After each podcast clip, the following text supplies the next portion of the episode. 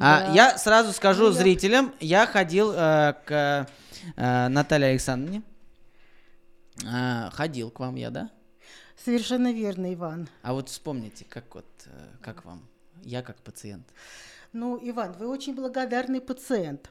Вы пациент очень а, вдумчивый в свое лечение и понимающий, а, чего мы хотим достичь и эм, какими средствами. Поэтому вы как пациент мне очень понравились и очень запомнились. Наталья Александровна Петрунина, врач-невролог высшей квалификационной категории. Вот видите, я хороший пациент. А, невралгия вообще, это же... вы Как а, были врачи, во-первых, скажу сразу, что спасибо большое клинике Фомина в Калуге за то, что дают возможность общаться с э, такими прекрасными специалистами и вас, э, зрителей, делать лучше. Потому что самое важное это здоровье, правильно? Совершенно верно. Я начал понимать вот этих бабушек с тостами, типа счастье, здоровье. И сначала смеялись, а потом, когда и счастья поменьше стало, и здоровья поменьше, сразу такие, вот зачем? Поэтому следите за своим здоровьем. Если в клинике Фемина это будете делать, вообще будет классно. Вот, я так считаю. А, как э, люди становятся неврологами? У вас какая-то в этом медицинском институте распределяющая шляпа или как? Вы знаете, но это вообще специальность неврология, крайне интересная врачебная специальность. Немножко позже я коснусь, вот чем занимаются неврологи. Но отвечая на ваш вопрос, как становятся неврологами, заканчивая медицинский институт.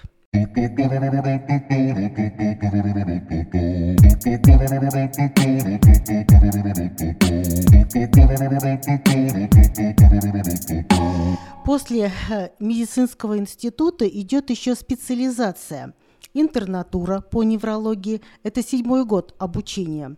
Далее э, идет ординатура по неврологии, еще два года. То есть вот как видите, образование крайне серьезное, очень серьезное образование. Далее в процессе своей деятельности практической мы постоянно учимся. А Вы как вот, вы, вы э, решили, вы же вот закончили медицинский институт, потом есть выбор. Есть выбор, несомненно. Вы как Но выбрали? в процессе, в процессе обучения в институте, конечно, уже какие-то приоритеты у человека определяются. Вот я выбрала неврологию, потому что мне очень понравилась эта специальность. Она крайне интересная специальность, помогающая людям. Из всех специальностей врачебных она самая интеллектуальная, считается самая интеллектуальная. Ну вот мне понравилась такая вот специальность. Сейчас хирурги этот скальпель выронил. А я тоже не дурак. Несомненно. Но вот неврология считается самой интеллектуальной профессией из всех медицинских профессий. По мнению неврологов, наверное. Нет? Нет, вы знаете, это по мнению общей медицинской общественности, всей медицинской Вот, а общественности. простым языком, а, для людей, которые ничего не понимают, что лечит невролог? Невролог лечит нервы. О, ну а конкретней. Но, видите, нервная система, вот то, что лечит невролог, нервная система.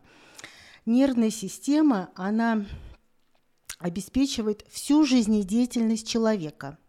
Вот все движения, двигательные акты, чувствительность, наши ощущения, зрение, обоняние, вкус, слух – Также нервная система а, обеспечивает эм, высшие корковые функции, высший кор, память, внимание, скорость принятия решений. Ну вот поэтому неврология считается вот такой интеллектуальной, потому что без нервной системы а, невозможна жизнь человека. Самые частые, вот э, чаще всего женщины, давайте с женщин начнем. Чаще всего женщины обращаются к неврологу с чем? Вы знаете, ну тут такого гендерного-то отличия особо нет, особо нет, хотя по многим по некоторым патологиям можно гендерный вот такой э, критерий привести. Но вообще чаще всего у нас эм, пациенты обращаются головные боли, боли в спине, ну, нарушение дисфункции вегетативной нервной системы, вот вегетативные пароксизмы, что эм, обозначается таким бытовым словом, как панические атаки. Ну, вот такое, наверное, чаще всего. Вот. И врачу тут, конечно, уже важно отдифференцировать, поставить диагноз. Вот. э, Не всегда это бывает головные боли неврологической проблемой. Бывает, что под маской головной боли, а, под маской головной боли кроется другая соматическая патология. Соматическая патология – это значит заболевание других органов систем, не неврологическая патология. Панические атаки. Это самая же, наверное, сейчас популярная э, жалоба. Ну да, все-таки вот ритм жизни нашей, да, э, стрессовые ситуации, ну насколько корректно вот тут. э, Вопрос такой, да. почему э, стоит ли идти к неврологу, либо идти лучше к психотерапевту? Ну, вы знаете, конечно, лучше к неврологу, это и целесообразно, к неврологу пойти. Почему? Потому что невролог, назначая определенные обследования, исключит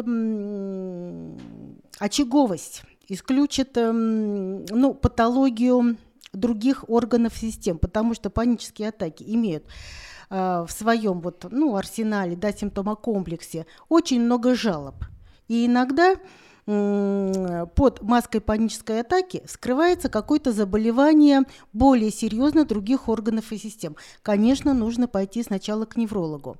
Врач посмотрит, врач назначит обследование, поставит диагноз, а потом уже назначит лечение. Психотерапевтическое лечение э, в арсенале лечения панических атак, вегетативных пароксизмов.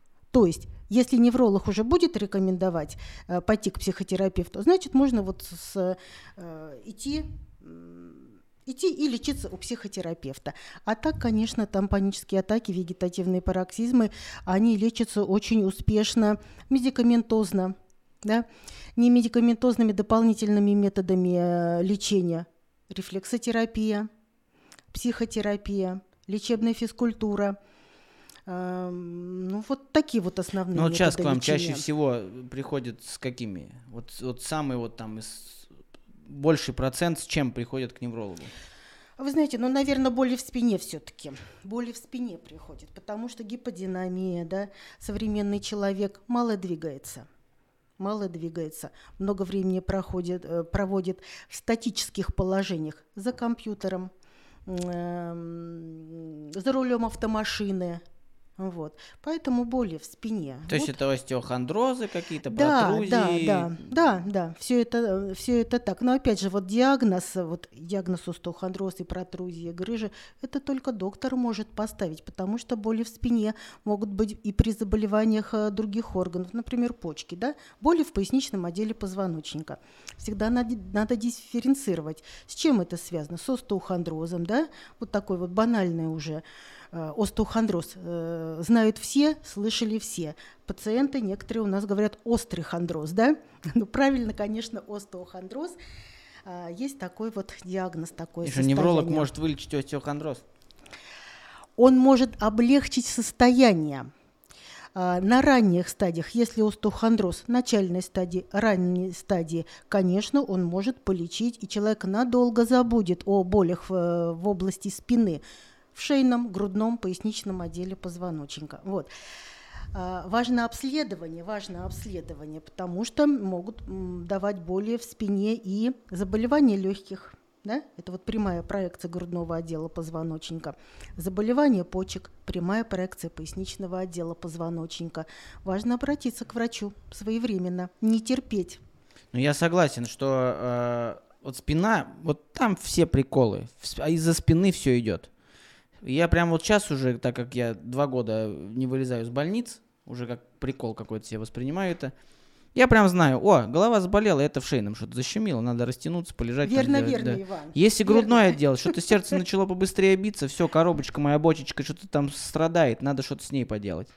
Если там что-то хожу не так, там ногу до конца не разгибаю, все, это значит у меня поясничный отдел, значит что-то там у меня какие-то беда. Я уже все знаю, поэтому спина это очень это важно. очень важно, это очень важно, да. Еще такая история была, когда у меня родился э, ребенок, а, у меня даже фотографии с э, выписки, у меня половина лица не работает. У меня вот так вот половина лица вот так опущенная. Мгм. Меня что-то долбануло, что-то я не понял, что. Но так получилось, что реально у меня около, наверное, месяца не работало вообще, я прям не чувствовал половину лица. Мгм. А потом как-то и все, и прошло, и вроде зачувствовал, и все. А там улыбался, я вот улыбаюсь, а у меня вот эта сторона улыбается, а здесь я вот так. Она прям опущена была. Вот. А, Это же связано с э, воспалением э, лицевого нерва и что-то такого. Это что же частая история. Как Да. вот отличить э, воспаление лицевого нерва от какого-нибудь более страшного заболевания, как инсульт, например? Иван, вот очень правильный вопрос и грамотный вопрос. Очень грамотный вопрос. Вот. Как отличить? Ну, конечно, обратиться к врачу. Обратиться к врачу. Заболевание это называется нейропатия лицевого нерва. Обращаются пациенты, обращаются круглогодично а, и летом, и зимой. Основным пусковым фактором для данного заболевания является переохлаждение. А переохлаждение сопутствует нам и в холодное время года, да, это климатические факторы, и в теплое время года летом. Это сквозняки, это работа кондиционера. Вот. Эм, Нейропатия лицевого нерва действительно характеризуется парезом, то есть слабостью одной половины лица. Вот.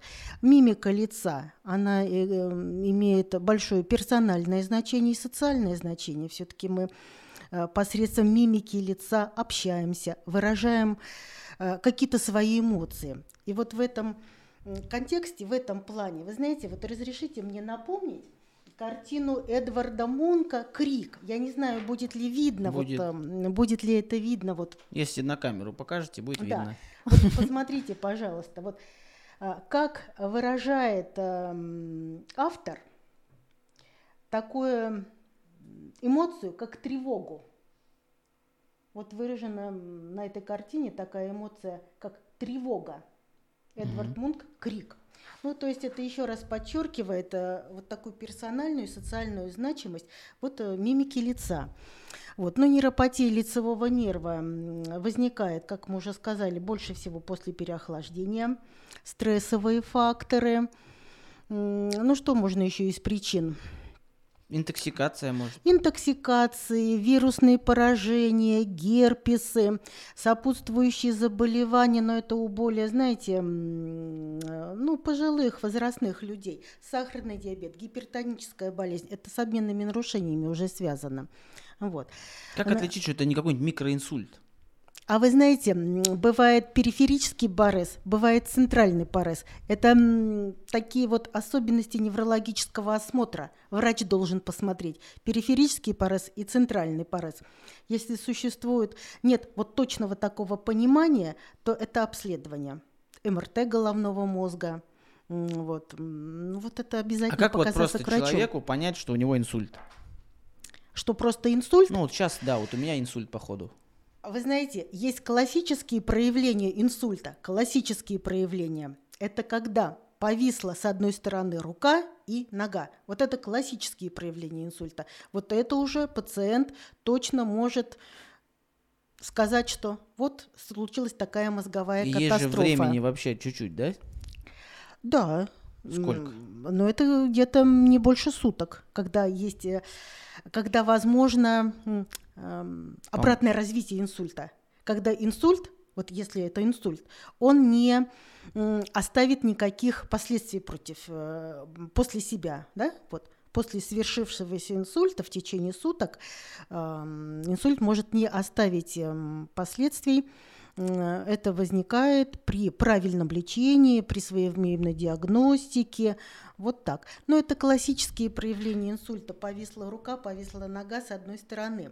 А есть еще очень много проявлений инсульта, которые человек, в общем-то, может и не дифференцировать, да? Там говорят, там надо улыбнуться, посмотреть, там А. Да, что да, может ли да, говорить. да, или- еще перекос лица, вот это вот, да? А Вот как опять отличить же. микроинсульт от макроинсульта?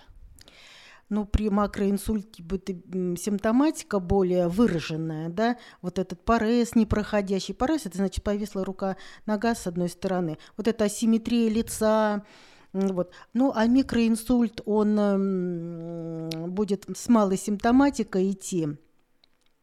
И э, микроинсульт или макроинсульт будет еще ясно через 24 часа. Если регресс симптоматики наступит через 24 часа, значит это небольшая мозговая катастрофа. Значит восстановилось там кровообращение, значит там ушел спазм сосуда. А что вот. вообще вот что происходит, когда случается вот инсульт? Что это вообще вот простым языком это что вот? Это спазмированность сосуда. Тогда происходит ишемический инсульт. Ну вот что это? Вот что это? Вот, а это спазм сосуда. Спазм ну, это значит, он сжимается? Он сжимается. В сосуде есть мышечная стенка. Вот он, сосуд состоит из трех слоев. Один из слоев это мышечный. Вот он происходит спазм сосуда, да, он сужается, со, сужается, и к определенной области головного мозга идет недостаточно крови. И смотря в какой области возникает ну вот этот ишемический инсульт, где возникает недостаток кровообращения, э, такая и развивается симптоматика. Это вот сложная такая вот анатомия головного мозга. Повисла рука-нога, значит, это левый, бассейн левой среднемозговой артерии, такие вот уже, в общем-то, чисто медицинские. А какие, как, как предостеречь себя от этого? А профилактика, знаете, есть специфическая, есть неспецифическая. Э, ну, такая вот профилактика в чем состоит? Ну, в таком понятии, как здоровый образ жизни. Здоровый образ жизни, да питание не переедать, э, контроль холестерина крови, потому что избыточный холестерин крови откладывается в форме бляшек, забивает сосуды, да, вот так вот можно сказать. Эти атеросклеротические бляшки не дают проходить крови к определенным э, э, зонам головного мозга, вот и возникает ишемический инсульт. Ведь э, ишемический вот инсульт, он возникает в результате спазма сосудов, а еще, когда есть в сосуде тромб или бляшка, тоже он не дает проходить достаточному току крови, не, не кровоснабжает определенную область головного мозга. Вот. Холестерин, артериальное давление, э, сахар крови, потому что сахарный диабет, он вообще сосуды разрушает. Вот, это вот такие вот рекомендации. Но вот у более молодых людей, ну что, знать свои анализы крови, знать анализы крови, показатели свертывающей, противосвертывающей системы. Э, все основные показатели вот в осмотрах медицинских сейчас, они проводятся они проводятся. То есть вот общую картину всегда и молодой человек будет знать состояние своей кровотворной системы. Вот так. Самое частое, с чем сталкиваемся все мы, это когда голова болит. Да. Это вот каждый день практически у каждого так или иначе возникает. А, у меня тоже бывает болит голова. Сейчас я уже знаю, что это может быть из-за шеи, там, или я водички недостаточно попил, там, или еще чего-то. Самые частые причины головной боли. Головная боль, да, частая, конечно, жалоба, с которой обращаются пациенты, очень частая. Больше ста видов есть головной боли. А какие причины головных болей? Сосудистые головные боли, посттравматические головные боли, головные боли напряжения, что сейчас очень часто происходит. Головные боли напряжения – это напряжение перекраниальных мышц. Это мышцы, которые прикрепляют эм, черепную коробку, вот как раз к шейному отделу позвоночника. Вот такие головные боли напряжения. В результате общего напряжения, в результате психоэмоционального напряжения, в результате длительных статических эм, положений тела, ну, это вот немножко коррелирует с эм, остеохондрозом да, шейного отдела позвоночника, там вы, проявляется спазмированность мышц, в, в мышце идет нерв, в мышце идет сосуд, все это спазмируется и вызывает головную боль. Это как бы частые причины э, головной боли и те причины, которые лечатся. Но если головная боль беспокоит, опять же, надо обратиться к специалисту, и только врач может отдифференцировать патологическую головную боль от физиологической головной боли. Существуют новые методы исследования, вот МРТ головного мозга, который исключает э, патологию головного мозга, которая лечится ну, уже другими специалистами и другими методами. Да? Можно как-то понять, например, угу. левый висок болит, это значит шея. Правый висок болит, это значит нога. Ну, то есть как-то вот, она же разная локализация. Бывает там в висках болит, бывает лоб, бывает затылки, угу. бывает где-то сбоку здесь на голове. Вот как-то можно вот по, по локализации боли определить причину ее дома, вот чтобы понять хоть какую таблетку пить и так далее? Вы знаете, примерно. Примерно. Потому что есть такие болезни, как, например, э, мигрень. Э, она проявляется гемикронией, то есть половинчатой головной болью. Да? Ну, вот это можно так вот сказать, что вот это мигрень, вот она лечится так-то и так-то. Вот. А, остеохондроз больше всего дает боли в шейно-затылочной области, в затылочной области. Это связано с иннервацией, поэтому, ну, там близко шейный отдел позвоночника, поэтому и болит в затылочной области. Вот. Головные боли в лобной области. Головные боли в лобной области тоже бывают. Тут мы, конечно, дифференцируем всегда с заболеванием лор органов, эм, гайморит, синусит. Этмоидит – это такие заболевания пазух, воспалительные процессы там еще бывают. Вот. Ну вот примерно так. А виски? Но, а височные, ну это, наверное, боли сосудистого характера. Сосудистого. Бывают сосудистые вот головные боли. А как с ними, как вот справиться с сосудистыми головными болями без таблетки? Можно как-то? А, но без таблетки это только пройдя курс лечения. Курс лечения. Вот если, например, в шейно-затылочной области да, болит, то это уже лечить надо э, шейный отдел позвоночника. А височные области, ну нет, я бы не сказала, что тут можно вот что-то такое предпринять, ну, мануальное. Ну вот я, например, э, у меня если болит голова, я попью водички, и мне легче становится. То есть я понимаю, что это, видимо, вот как такое обезвоживание, когда долго воды не пил, у меня из-за этого начинает голова болеть. Ну, вполне да. возможно, это какие-то обменные процессы, да. Бывает вот э, там вот, кушать хочется долго, голова угу. начинает болеть. Покушаешь, и вроде проходит. А бывает такая головная боль, когда поспишь чуть больше, угу. чем надо, и у тебя вот тоже голова болит. Угу. Соответственно, ты понимаешь, угу. что больше какой-то движухи дал организму, и он становится легче. Вот. Ну вот видите, Иван, вы уже сами чувствуете свой организм. Недаром я сказала, что вы очень умный пациент. Вот, и поэтому вы, э, в общем-то, уже знаете, как себе помочь. Но это чисто индивидуально. Сказать, что вот у всех пациентов, у кого болит в височной области, ну, нужно предпринять там побольше жидкости там или что-то еще, я бы не сказала. Нет, тут надо поставить все-таки, вникнуть в этот вопрос. Ладно, такой вопрос, который меня волнует очень давно, с самого детства. Угу. Вот заболела голова, например, выпили таблетку обезболивающую. Угу. Как таблетка понимает, где у тебя болит? Ну, вот как? Она понимает. Ну, как? Она понимает. Существует патологический где-то процесс. Ну вот, например, вазоконстрикция, ну то есть вот спазм сосуда, да, или какие-то обменные процессы. И таблетка очень хорошо понимает, она из желудка а, по кровотоку идет к патологическому очагу. А она, они... Но она понимает так по физиологии.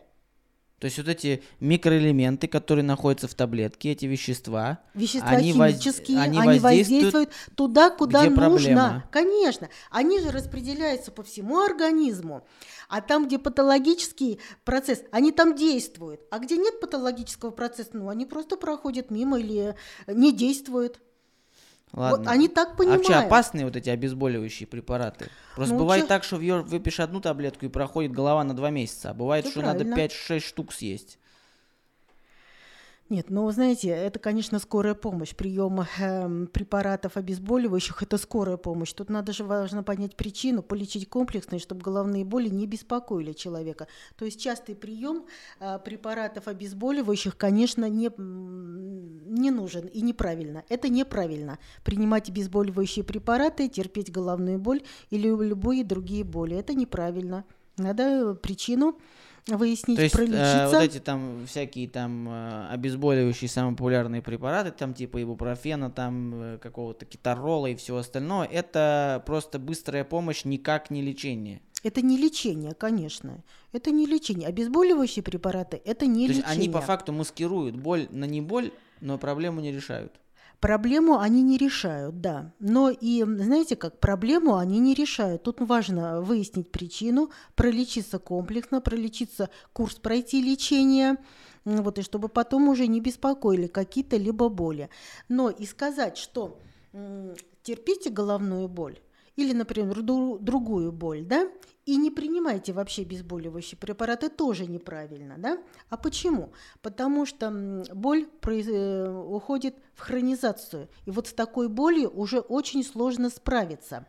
Вот формируется патологический такой э, рефлекс, доминантов в головном мозге, который поддерживает хронизацию вот, э, головной боли. Конечно, нужно прерывать этот рефлекс, нужно принимать препараты, которые боль э, устраняют, но э, это вот на какой-то краткосрочный срок, на какой-то срок. Конечно, нужно выявить причину и лечиться. Вот это вот. А есть вероятность того, что, например, болит голова, а значит, что может у тебя там с печенью проблемы? Да. То есть, это действительно. Может, это так природой придумано, что это такой вот маркер-звонок, который говорит, болит голова, значит, у тебя проблема где-то вообще. Поэтому и нужно обследоваться. Есть общеклинические такие обследования, они включают в себя анализы крови, общий анализ крови, биохимический анализ крови, УЗИ органов, УЗИ сосудов, МРТ головного мозга и МРТ там, органов брюшной полости. В общем-то, это уже по факту врач назначает и смотрит. Но вы правильно заметили, что головная боль может маскировать очень многие заболевания. Поэтому вот. А важно. может быть такое, что просто болит и ничего страшного? Ну, типа, поболело и прошло. То есть, ну, э, я вот, опять же, сторонник такого, что, типа, если болит, значит, что-то не то. А это может быть, с... что, типа, все нормально, просто день такой. Вы знаете, если это случается раз в год, поболело и прошло, то это, конечно, не стоит э, особо волноваться. А если вот поболело и прошло, это, например, каждый день, ну или там, например, раз в неделю, конечно, стоит задуматься. Но боль является охранительным таким эм, проявлением, которое свидетельствует о том, что что-то в организме не то боль любой локализации, и головная боль, и боль в спине, и боль в руке, и боль в ноге. В общем-то, э, Давайте про спину поговорим. Спина. А, каждый отдел отвечает за что-то. Вот как вы, как невролог, считаете, самые страшные проблемы это где? В шее.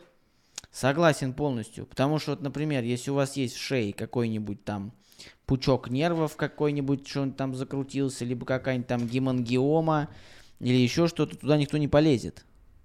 Ну, то есть, условно говоря, если у вас есть какая-нибудь грыжа там в позвоночном отделе, ее можно вырезать то в шейном отделе, как мне сказали, да туда никто, в России никто туда вообще не полезет. Вы знаете, нет, в шейный отдел-то, конечно, оперируют у нас, оперируют, но по строгим показаниям, очень по строгим показаниям.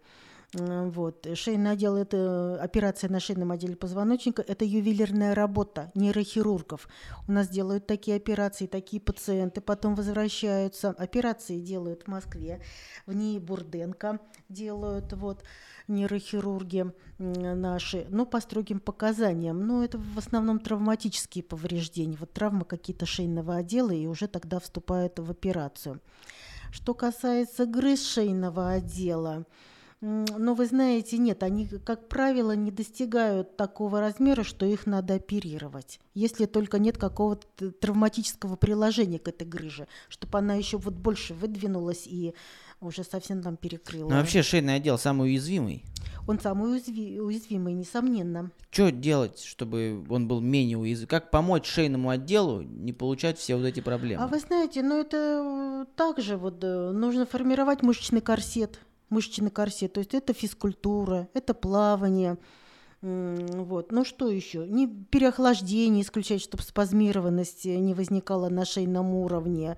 Что там? Резкие движения не делать. Но ну, в основном, наверное, это вот физкультура, которая формировала мышечный корсет. И чтобы вот свой может быть, уже в какой-то мере измененный шейный отдел позвоночника, мышечный корсет держал в ортопедической стабильности.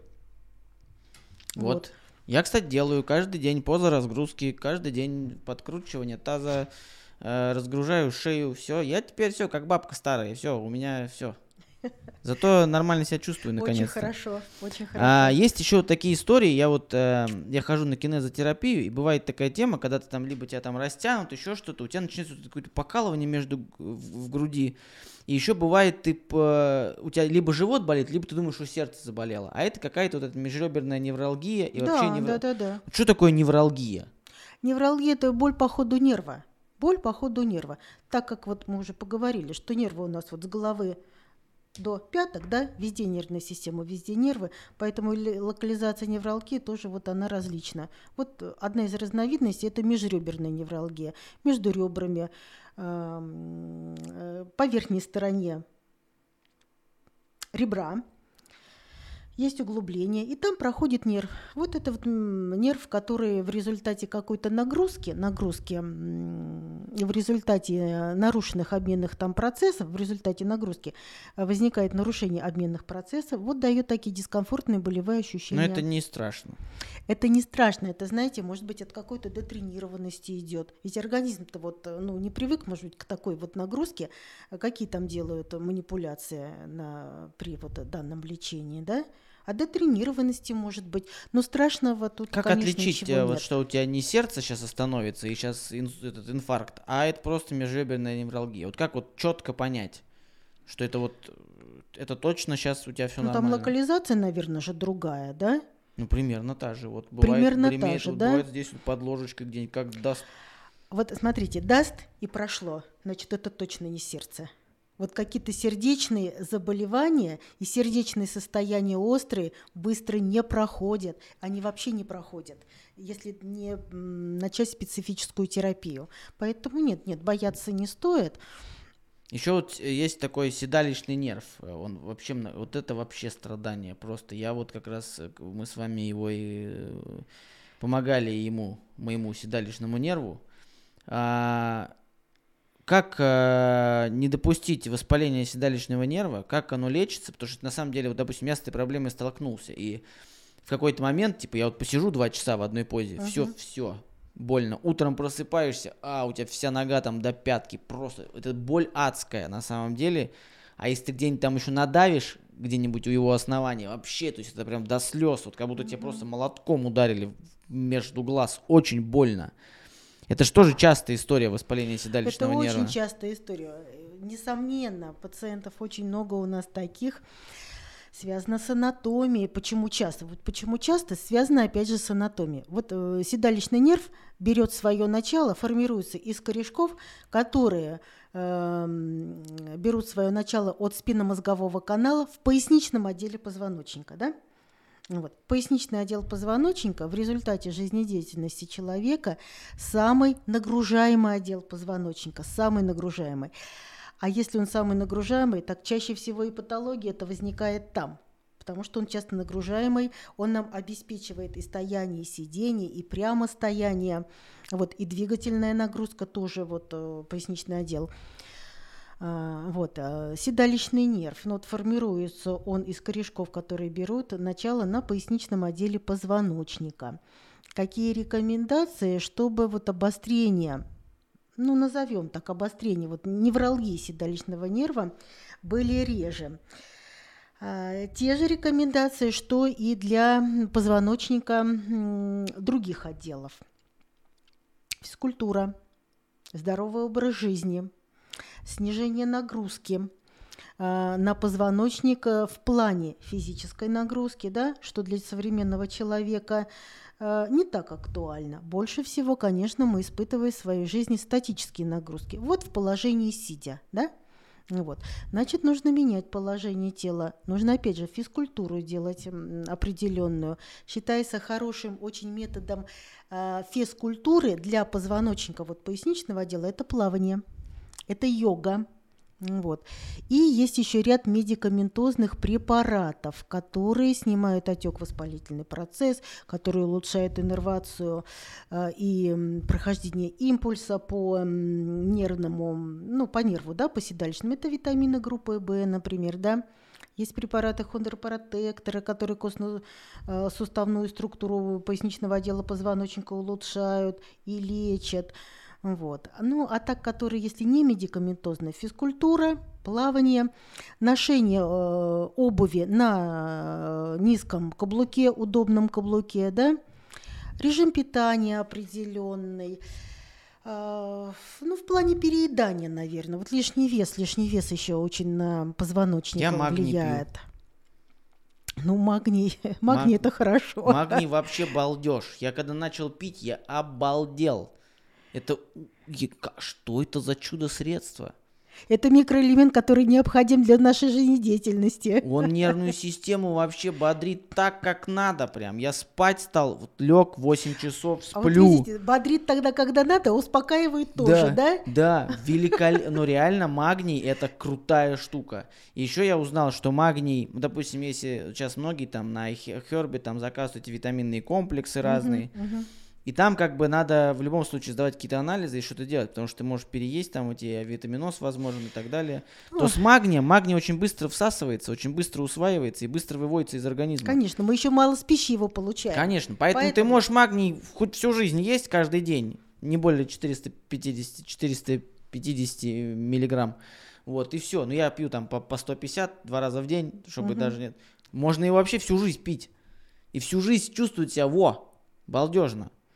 А, но помимо вот этих есть э, разные немедикаментозные способы лечения проблем с нервами. Ну, конечно, есть. И как вы к ним относитесь? Я отношусь очень хорошо, потому что по второй специальности я врач-рефлексотерапевт. Что такое Вот. рефлексотерапия? Рефлексотерапия, да, но это не медикаментозный метод лечения. Очень многих патологий, а, больше всего, конечно, патологии нервной системы. М, Ну, рефлексотерапия – это воздействие на акупунктурные точки, на биологически активные точки а, нашего организма. Располагаются они на голове, на конечностях, на туловище посредством оптимизации точки, а, ну, определенной. Врач знает, на какие точки нужно воздействие для того, чтобы получить ту или иную патологию. Улучшаются биохимические процессы, снимается спазмированность, эм, ну и различные вот такие положительные эффекты. Это такой вот метод лечения, который известен очень давно. Это китайская медицина. Ну так он же не относится к доказательной медицине. Почему? А вы знаете, это не так. Он относится к доказательной медицине и очень даже хорошо относится. На всех конференциях а, и в серьезных литературных источниках указывается на доказательность данного метода лечения. А, Проводятся двойные там рандомизированные исследования проводились. Вы знаете, просто эту тему нужно как бы вот приземлить, приблизить и почитать по этой теме. Тогда будет все известно. Вы же понимаете, у нас существуют, работают государственные медицинские вузы длительное время. И обучают рефлексотерапевтов у нас в государственных медицинских вузах, выпуская с дипломом рефлексотерапевта, с сертификатом, ну то есть вот право на занятие медицинской деятельностью в этой сфере. Поэтому доказательность существует. Только нужно ам, как бы почитать о ней. Почитать Я о ней. так скажу, я считаю, что иголки это бомба. Это просто вышка выше. Я уже прошел курсов 5, наверное. Я уже туда хожу, просто мне нравится. Реально. Ну классно, просто лежишь, балдеешь что-то. Мгм. И иногда помогает. Ну, это скажи, помогает. Иван, вот то, что вы сказали, это бальзам на мою душу рефлексотерапевта. Вы вот молодец. Помогает. Вы знаете, иногда эффект от иголок может быть не такой явственный, какой бы вот, э, ну, предполагал, например, пациент. Не такой явственный. Но то, что помогает в 100%, это действительно помогает. Смотрите, я так скажу. Вот э, есть разные случаи.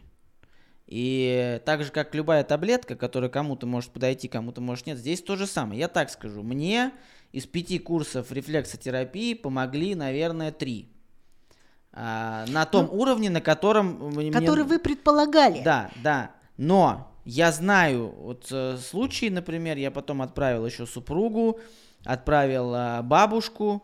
В их случаях конкретных они не помогли так явно, как э, помогли мне в каких-то случаях. Поэтому здесь тоже надо понимать, что это как, ну типа каждый выбирает себе, что ему Вы знаете, ближе. ну у каждого же и, и обмен веществ, и нервная система своя, и это же все идет через энергетическое вот такое вот восприятие. Ам, Поэтому, конечно, вот эффект ожидаемый у пациента может быть разный. Но то, что и два те курса, которые вы, как вы говорите, не очень помогли, они вам помогли, они помогли, они вам сделали задел на будущее. Я так скажу. Я, конечно, из откровенно, все, что у нас не доказано, вот не написано, я считаю полной фигней. И иголки я тоже считаю фигней. Но я на них хожу мне безумно нравится. Вот я прям вот сейчас вот у меня я только закончил курс буквально там недели три назад. Мгм. И я жду еще полгодика. Я прям вот только полгода пройдет, я прям сразу пойду. Прям вот ничего у меня даже болеть не будет. Я прям давайте, Мгм. лупите. Классно. Просто мне нравится эта сама история. Реально круто. Ты себе... а, чу- Опять же, я как человек такой, который... У меня была бурная достаточно молодость. Я в эту бурную молодость научился понимать свой организм. Я сейчас, там, не знаю, банан съедаю, я чувствую, как он меня Мгм. начинает тараканить. Прям реально. Ну да, как калий всасывается. Да, я прям чувствую это, прям, я такой, о, ничего себе, там, если кофе попью, все теперь, я сразу, у меня сразу паническая атака, блин, не знаю, энергетики я вообще молчу. Ага.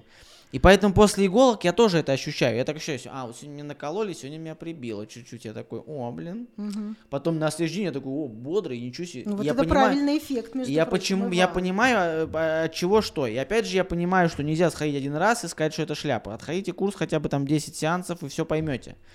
Это реально э, рабочая история. Вот у меня жена недавно сходила, и ей доктор сказала, типа, что-то у тебя нос мне не нравится, сейчас мы тебе нос пробьем, сейчас мы тебе поставим Мгм. иголки. Что-то натыкала иголок, и жена мне звонит, жалко, говорит, я не могу, у меня сопли текут и текут, текут и Мгм, текут, мне мгм. просто это надоело, я дышать не могу.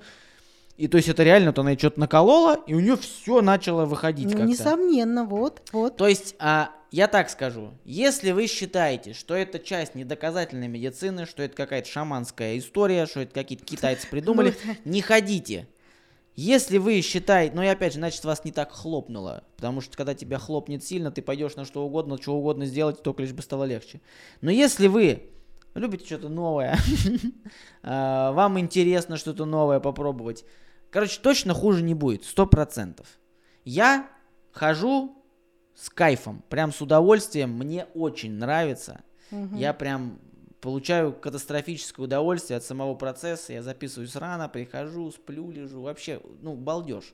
Прям я бы всем советовал, если есть возможность, идите попробуйте, но надо тоже понимать, что все-таки, это надо подчеркнуть, я вот с вами здесь не согласен, что это прям доказано. Нет, Нет, это доказано. это, ну, это то же самое, что сейчас спорить с Кришнаидом, что на самом деле да там нет, Хари ну как же Кришна это- можно мы, как же мы можем вообще медицину вот э, Но всё равно, Кришной пока ставить? не будет Так это это, вот- же медицинская специальность.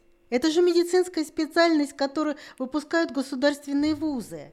Ну, Я даже вот и не Я знаю, как не можно по этому согласен. спорить-то. Я не согласен. Я все-таки считаю, что это все-таки оттуда что-то такое. Но, как пиявки. А это может быть и оттуда. Человек-то, он эм, не является только механистическим э, существом. Он же все-таки еще внутренняя энергия есть. Это связано Я, с теми я каналами. знаю, я придумал ответ. Это как гомеопатическое лечение. Ну, гомеопатия немножко другое, конечно. ну, я вот я, это так воспри- гомеопатию... То есть вы можете, если ты в это веришь, оно тебе поможет. Если ты в это не веришь, то вряд ли тебе это поможет. Поэтому еще раз повторю, если вы хотите, сходите обязательно, я балдею, я кайфую, буду советовать всем. Но я не кричу вам о том, что это вот от таблеток откажитесь, летите с только иголками. Нет, нет, понимаете, Нет. рефлексотерапия является дополнительным немедикаментозным методом Да, лечения. я согласен. Бывают же, вы понимаете, такие ситуации, когда рефлексотерапия противопоказана.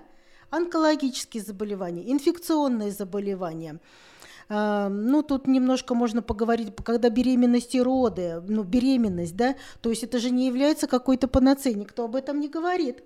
Это является дополнительным методом, а в некоторых случаях единственным, когда у человека аллергия, да, это не медикаментозный метод лечения, но он вообще имеет право на, Да на применение, на применение. тема. Вот сейчас дальше тема такая, которая мне... Я вот э, сторонник всегда не медикаментозного лечения. Я Мгм. считаю, что все уже природа за нас придумала. И я вот опять же скажу, я боролся с тревожным расстройством, вот с этими паническими атаками, там остеохондроз и все остальное, что выдавало мне все вот эти пароксизмы как раз. Мгм. А, больше всего мне помогло как раз не медикаментозное лечение, а именно изменение образа жизни, а, кинезотерапия, чудо, чудо какое-то. Просто я вообще в шоке, когда я узнал, я когда начал понимать, как у меня работает организм, что у меня работает, что у меня не работает, и что мне дает там комп- из-за того, что у меня что-то не работает, организм пытается это компенсировать и выдает это вот во все вот это, супер. Рефлексотерапия, балдеж. И э, просто понимание своего, вот реально понимание своего организма и чувство своего организма. Когда я понимаю, что мне надо поменять позу, отдохнуть, встать, сесть, лечь, Мгм. пойти там что-то съесть, попить и так далее. Но есть медикаментозное лечение. Давайте Верно. поговорим про него, вот про блокаторы и так далее. Вот это что такое? Есть лечебные медикаментозные блокады. Что это? Ну, это такие, такой способ лечения острых болевых синдромов, хронических болевых синдромов в стадии обострения, плохо купируемых болевых синдромов. Ну, это введение в определенные области по ходу нерва, в паравертебральной области лекарственных препаратов, лекарственных препаратов, которые работают уже местно, местно работают. То есть мы в очах боли, в очах боли вводим лекарственные препараты.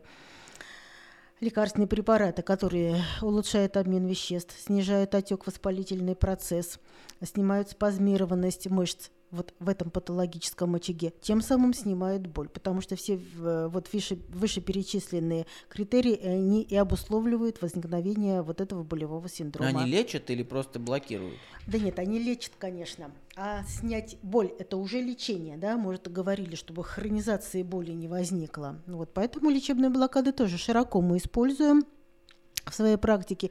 Есть определенные лекарственные препараты, ну, такие современные лекарственные препараты, вот, которым мы лечим болевой синдром, снимаем остроту, купируем болевой синдром. Есть определенные там а, а, курсы лечения, делается, как правило, не больше трех блокад на курс, делается один раз в неделю, там наблюдаем за пациентом. Ну, в общем-то, хороший эффект. Это как раз вот лечение болевых синдромов а, м, на фоне остеохондроза, вот так это назовем. Конечно, Еще был же ковид, и всех э, хлопнуло так, и вылезло все, про что никто никогда не знал, Да, а тут оно да, все да. выперло на первый план. А, больше стало людей приходить с проблемами после ковида? Да, да, конечно, конечно, таких пациентов очень много. Вот, ну, стараемся тоже успешно, в общем-то, лечить. Поначалу это было все новое такое.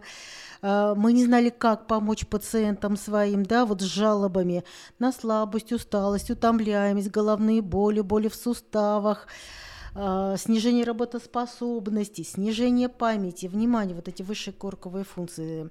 Вот. А потом вот, ну, по мере накопления знаний вот в этой области, да, практических каких-то, мы, в общем-то, уже тоже вот на- научились применять некоторые препараты.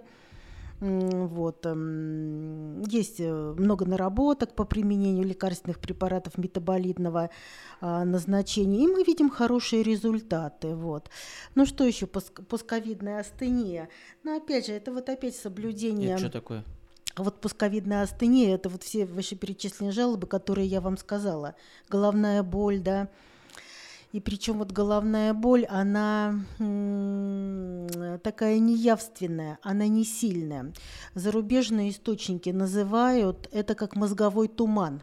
Вот вы знаете, кто это вообще ну, хотя бы испытал немножечко на себе, тот вот понимает, а, что такое мозговой туман. Ну, как будто вот в какой-то находишься прострации. Вроде чуть я это голова. назвал, как будто ты э, за, собой, со- за собой со стороны наблюдаешь, как в кино в каком-то. Ну вот что-то, примерно что-то такое. Это мозговой туман. Это так вот наши зарубежные э, коллеги, потому что читаешь э, литературу, литературу по этому вопросу. Мозговой туман. Вот действительно, вот такая неявственная головная боль с элементами вот такой а, Это таких после вот проявлений. такая Это тема? после ковида. Это после ковида. Это то, что характерно вот Что для сделать, проявлений постковидной быть?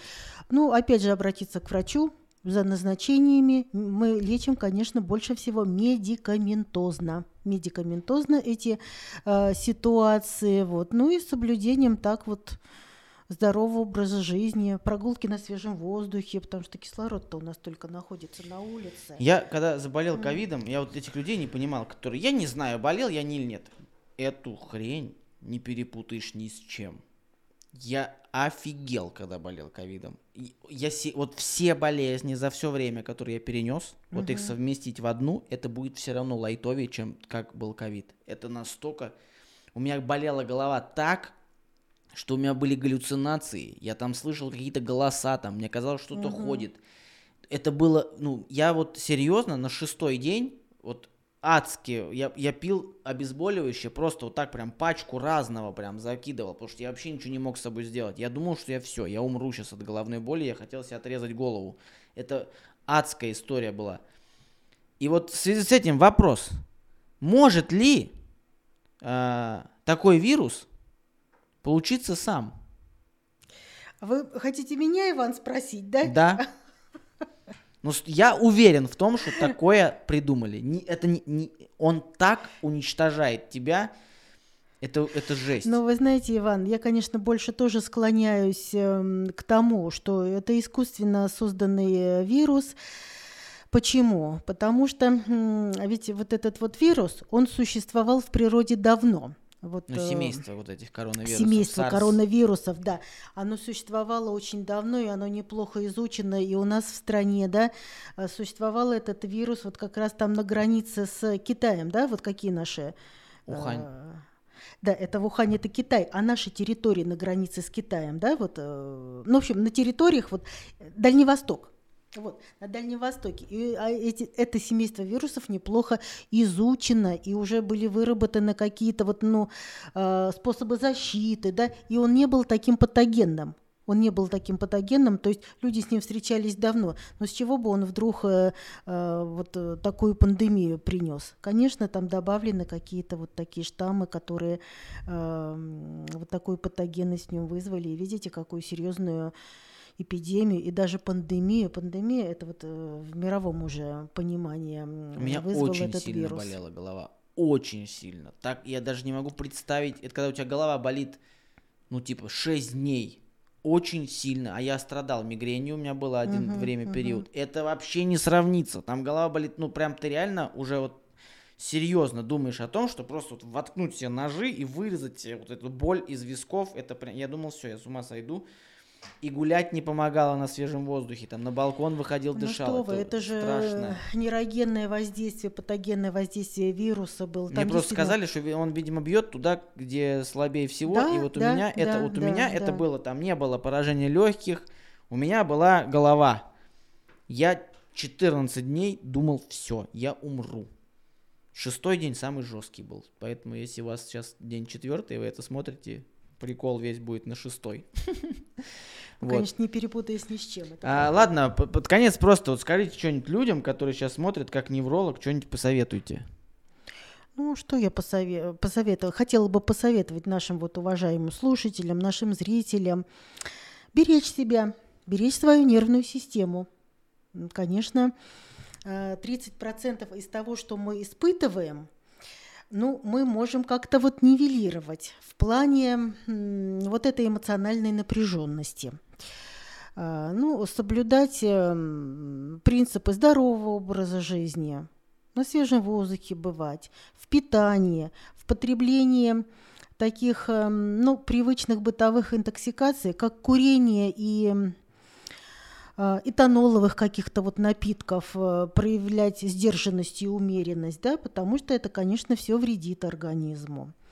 Вот. э, Ну что, чтобы по возможности, конечно, окружали люди, несущие эмоциональный хороший заряд э, нам, вам, уважаемые вот зрители, слушатели. Вот. При каких-то либо жалобах, конечно, обращаться к врачу, чтобы врач уже вот э,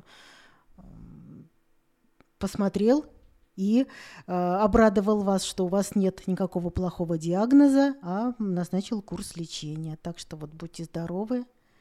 Всего самого хорошего. Прекрасные слова. В, описании ссылка на клинику Фомина. Записывайте, смотрите подкасты с другими врачами из этой клиники тоже. Это вообще классно. Еще раз огромное спасибо клинике Фомина в Калуге. И не только в Калуге, а сейчас еще и в Туле открылись, между прочим. И в Сочи там есть, и в Твери. Вот. Но следите за новостями, следите за своим здоровьем, а, делайте все, что хотите в рамках законов той страны, в которой вы находитесь. Хотите подписывайтесь, хотите не подписывайтесь, но обязательно следите за своим здоровьем. Два раза сказал, но это не лишнее. Спасибо вам большое, что пришли. Это было очень интересно. Спасибо вам. Thank